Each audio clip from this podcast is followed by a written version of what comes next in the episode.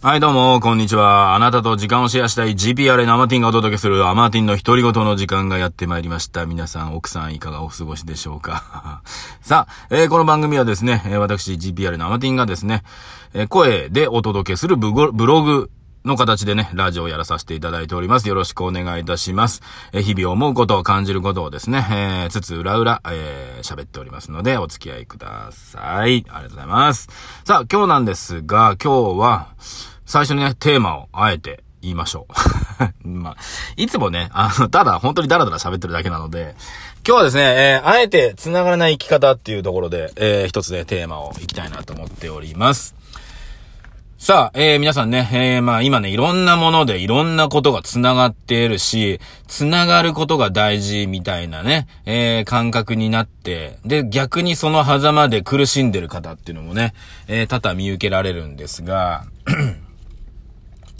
えーまあそもそもね、えーこれ、なんだろうな、解、解決とか解決じゃないとかそういう話じゃないんですけど、うんと、繋がらないとダメだっていうわけじゃないんですよっていうことをお伝えしたいです、今日はね。はい。あのー、なんか、今繋がりやすいのか繋がりにくいのかよくわからないんですけど、例えばいろんな SNS があったりとか、はい、ね。えー、人と繋がってるのが、なんかね、例えばフォロワーがいっぱいいるとか、なんかそういうのが良くって、そうじゃない人がダメだみたいな雰囲気もどっかにあったりしますが、そんなことね、どうでもいいんですよ。本当に。ね、どうでもよくって僕の中でっていうのもあるんですけど、まあそうやって考えてる方は世の中そんなにね、えー少なくもなくっていうところがありまして、うん。で、まあそもそもなんですが、うん、例えばね、例えばですよ、うんと、江戸時代、わかります？よね。当然ですよね。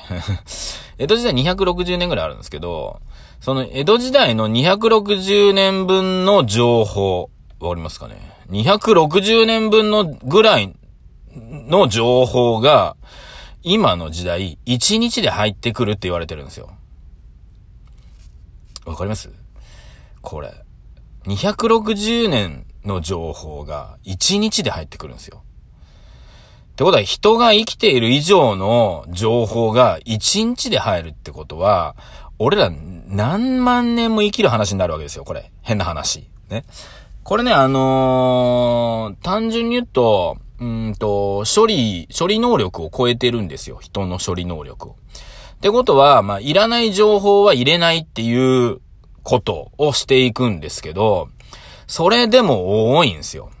で、ま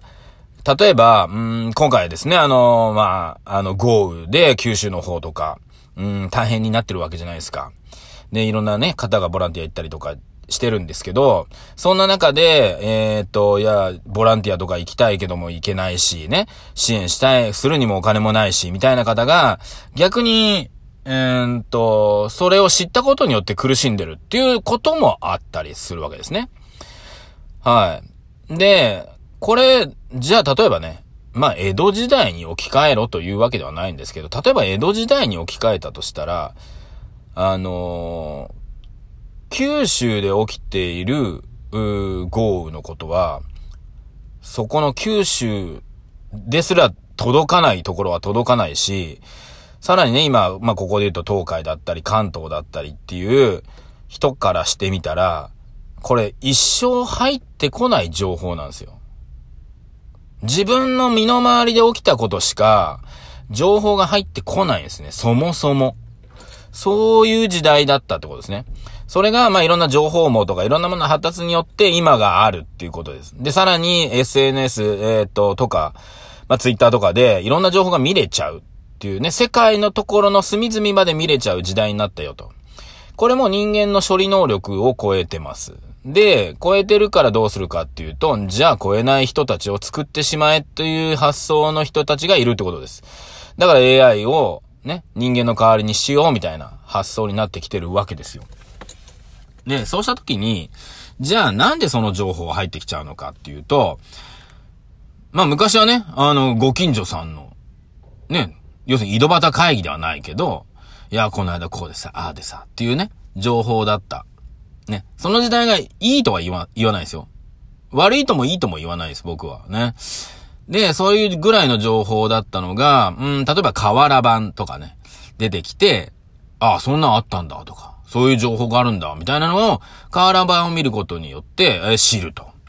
それが、えー、その後、まあ、新聞になったり、まあ、ラジオになったり、で、今で言うとメディア、テレビになったり。で、そしてそれがインターネットになり、えー、その中でアプリになったり、ね。っていうことで、うんと、大手の情報だったのが、要するにメディアまでね、あのテレビまでは大手なわけですよ。大手の情報がインターネット繋がってアプリでね、えー、繋がることによって、個人の情報までが入ってくるようになったってことです。はい。これね、申し訳ないけど、うーんと、取捨選択をしないと大変なことになるよっていうことなんですね。で、ここをね、あのー、あえて繋がらない生き方っていうね、今日話しましたが、まあそういったね、本も出てます。えー、元、なんとかな、あの人。リッツ・カールトンのね、あの、高野昇さんだったかな。っていう方が書いた本にあるんですけど、まあその本ね、あの、僕一回しか読んでないので、ね、あの、なんともいないんですけど、あのー、まあ確かに、ね、SNS 疲れする人はいるので、だから、あの、離れるっていうことも大事だし、別に離れたところで情報が一切入ってこないかっていうと入ってくるわけですよ。で、しかも、1日で260年分が入ってくるんだったら、ねえ、わかります？だからどっかの1日見たら、江戸時代の260年分が入ってくるわけですよ。本当に。本当に、そんなレベルの情報入ってくるんですよ。だから、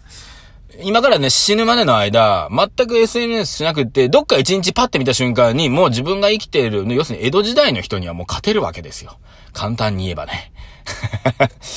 じゃあ江戸時代の人とね、今の俺たち何が違うのかって言った時に、それはね、俺江戸時代を生きてないからわからないんですけど、多分ね、人間らしさがだいぶ希薄になってるような気はしてます。どうなんでしょうかね。うん。で、えー、っと、でも、うんと、その江戸時代で良かった面もあるけどね、人間のキャパを超えなかったっていう面もあるけど、えー、逆に発展もしづらかったっていうのもあるんですよ。やっぱりご近所さんだけだと、ね、わからないじゃないですか。例えば、えー、わかりやすいのは高校野球夏の甲子園とかあるじゃないですか。ね。地域だけで野球当てたら、あ、俺ら強えなと思うけど、全国でやったら、ね、一回戦で負けるとか。あれすげえやつまだいるな、みたいな。っていうのが、ああいった大会があると分かったりするじゃないですか。それが今で言うと、例えばインターネット、SNS、えー、インスタ、えー、ツイッターとかで、そういう人たちを見ることができてしまう。うん。で、別に対抗するわけじゃないにせよ、見えちゃうので、それがやっぱり脳に刷り込まれてくると、それを意識し始める、自分と比べちゃう、ちょっと劣ってると、うーんってなっちゃうし、まあ、逆に、えー、ね、こっちの方が優れてると、ね、あの、ポジション取り始めて、で、周りからは、あの人ポジション取るから嫌いって言われ始めて、また病んでいくみたいなね。何なんだこれみたいな。っていうのがあるので、まあ、実際なこと言うと、SNS があることによって、うんと、今いない、ね、周りにいない遠くの人で自分の、えー、と馬が合う人を見つけることができるっていうメリットがあります。はい。ね、自分の周りにはいないけど、ね、こんな俺みたいな変態なやついないけど、全国探したら3人4人出てくるよって話なんです。そういうのを見つけるために SNS っていうのはあるのかもしれない。うん。けど、まあ、逆に言えば、その3人4人を見つけるために、何千人という、えー、お前変態だな、お前気持ち悪いなって言われ、言うような人たちにも出会うっていうことなんですよ。そこは理解しないと、あのー、それでね、多分メンタルやられてしまうっていうとこですね。で、それでメンタルやられる、やられない人でもやられてくるようになるので、だんだんだんだんね。相当な人じゃないと、これ切り抜けられないんですよ。って考えたときに、まあ、そもそも繋がんないっていうね、一つの選択肢もありますよってことです。うん。だから今逆にね、今目の前にいる大切な人、今目の前にいる大事な人を、えー、と大事に、えー、生きていくっていうことを一生懸命やればいいんじゃないかなと思ってます。はい。そこじゃないですかね。だから、あのー、そうすれば、うん、ね、例えばね、朝ね、まあ、俺も前からよく言うんですけど、例えばね、朝、目覚めて朝8時にね、テレビポッとつけました。そうすると、えー、昨夜ね、えー、青森県何々市でね、えー、一家で心中がありました。だってこの情報さ、テレビ見なきゃ絶対入ってこないわけじゃん。でもテレビ見たおかげで朝からどんよりするっていうことを植え付けられていくわけですよ。これね、断然よろしくないんですよ。ね。っていうところで、うーん、そういった意味でね、あのー、僕らはね、気がつかないうちに、どんよりさせられてるっていうことに気づいた方がいいです。だからあんまりね、あの、楽しく生きてる人とかね、で、あんまり SNS やってないのですよ。